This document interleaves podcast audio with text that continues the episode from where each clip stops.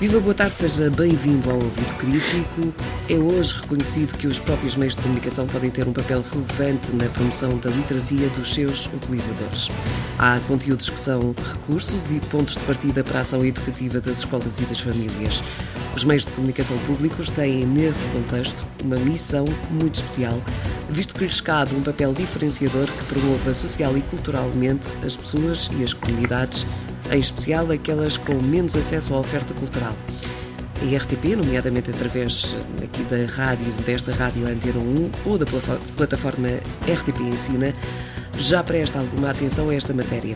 Chegou a altura de dar um passo em frente. O novo contrato de concessão, mediante o qual o Estado confia à RTP o serviço público de média, tem neste momento uma versão preliminar em consulta pública. Vejamos neste aspecto e noutros o que pode vir a ser a RTP na próxima década para percebermos este novo contrato de concessão da Rádio e TV e a literacia mediática. Connosco temos o professor Manuel Pinto. Viva, professor, boa tarde.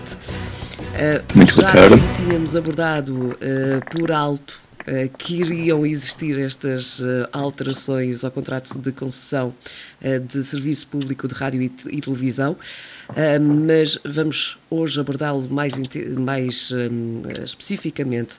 Em 2015, o Estado atribuiu à RTP a concessão de serviço público de média por 16 anos.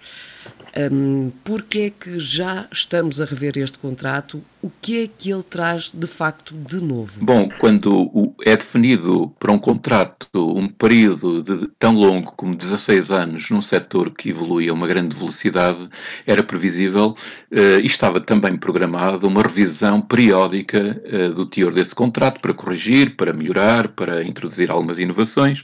Este é o caso, não é?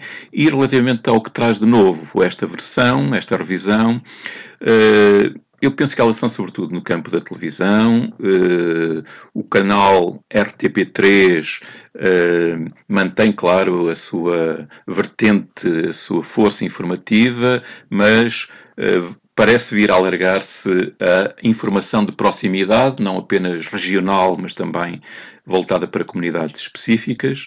Por outro lado, desenha-se também o surgimento de um canal virado